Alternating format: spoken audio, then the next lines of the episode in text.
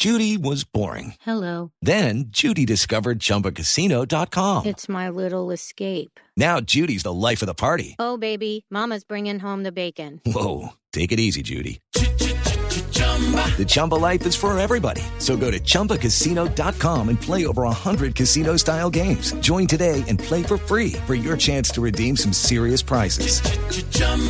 ChumbaCasino.com. No purchase necessary. Void where prohibited by law. 18 plus terms and conditions apply. See website for details. Boombox. Hoy en el Camerino hablaremos acerca de la posibilidad de que se lleve a cabo el Mundial de Fútbol del año 2030 en cuatro países de Sudamérica. Además de la difícil situación que pasa el Deportivo Cali en lo deportivo, pero también en la interna. Hay problemas entre su técnico y una de sus máximas figuras. Como siempre, la invitación para que nos descarguen, nos compartan a través de todas las plataformas de audio Boombox El Camerino, que ya abre sus puertas.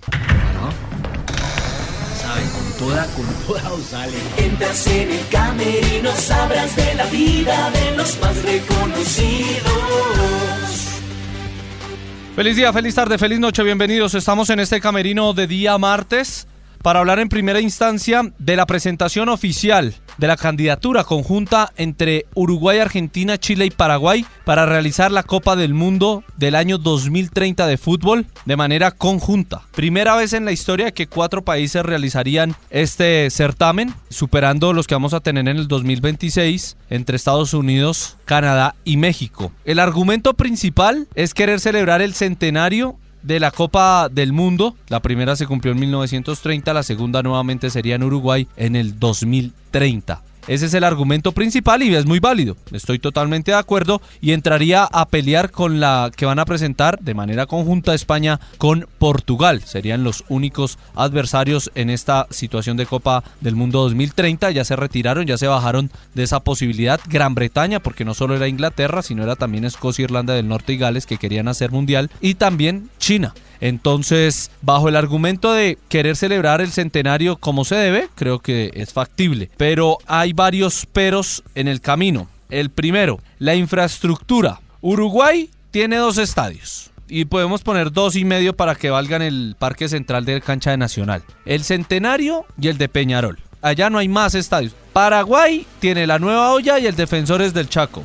Dos más. Chile sí tiene un poquito más. Chile tiene los tres de Santiago Nacional, San Carlos de Apoquindo y el Monumental en Santiago. Tiene el de Antofagasta grande, el de Viña del Mar, el de Valparaíso y de pronto Puerto Montt en el sur puede tener algunas posibilidades. Chile tiene infraestructura y Argentina obviamente tiene muchos más estadios. En Buenos Aires tiene muchos, canchas de entrenamientos muchas. Santiago del Estero, Mendoza, Rosario, Mar del Plata, entonces creo que por ese lado no habría ningún pero. Pero yo creo que deportivamente no es sano que cuatro países vayan a realizar una Copa del Mundo por más cerca que sea, por más cómodo que sea. Porque ya con el de Estados Unidos es un complique por la grandeza de cada uno de los países. Step into the world of power, loyalty, and luck. I'm gonna make him an offer he can't refuse. With family, cannolis, and spins mean everything. Now, you wanna get mixed up in the family business. Introducing The Godfather at ChumbaCasino.com. Test your luck in the shadowy world of The Godfather slot. Someday, I will call upon you to do a service for me. Play The Godfather now at ChumbaCasino.com. Welcome to the family. No purchase necessary. VGW Group. Void where prohibited by law. 18 plus. Terms and conditions apply.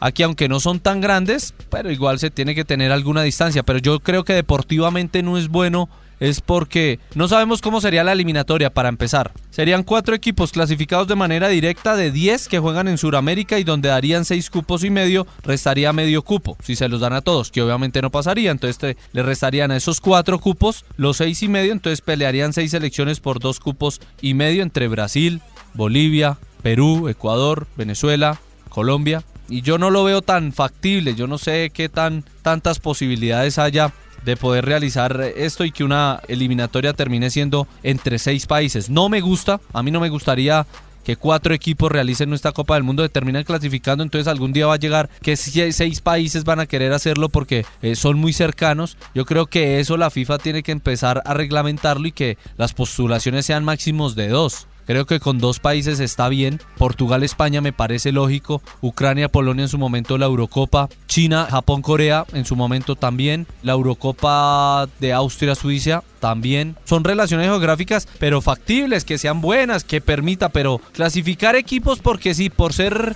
los locales de la Copa del Mundo creo que no, no está bien.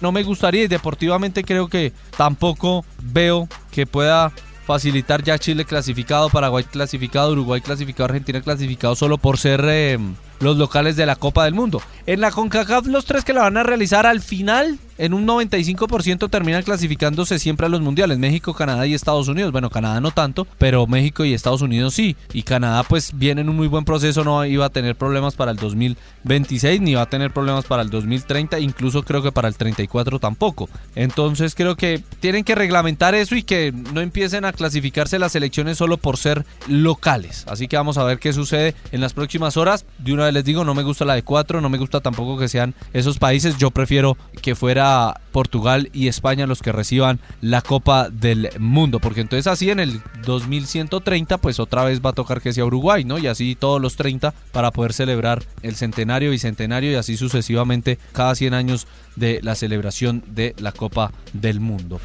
El otro tema que está candente en Colombia es el eh, rifirrafe Teo ante Mayer Candelo pero deben decirlo, el preparador físico aceptó del Deportivo Cali que está en óptimas condiciones el señor Teófilo Gutiérrez para jugar ante Envigado. No fue citado por Mayer Candelo, muy sencillo. Parte técnica, no me parece que para este compromiso sea llamado y listo, ya no se tienen que enredar, pero creo que están saliéndose por los lados en cuanto que están hablando mucho, sobre todo el, señor Mayer Candelo, se malinterpreta sus palabras y por eso vamos en lo que vamos, que ya se han tenido algunas dificultades entre el entrenador y el señor Teófilo Gutiérrez, que no es un jugador fácil, no es una persona fácil de tratar cuando de pronto se le lleva la contraria y por eso termina sucediendo lo que ha pasado en antiguos equipos, sobre todo en el fútbol argentino. Así que vamos a ver qué sucede, si gana o no el Cali, si el que tiene la razón es el profe Mayer o le va a tocar citar a Teófilo Gutiérrez para el partido en Bogotá el próximo sábado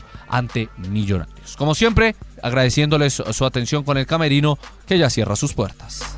Entras en el camerino, sabrás de la vida de los más reconocidos.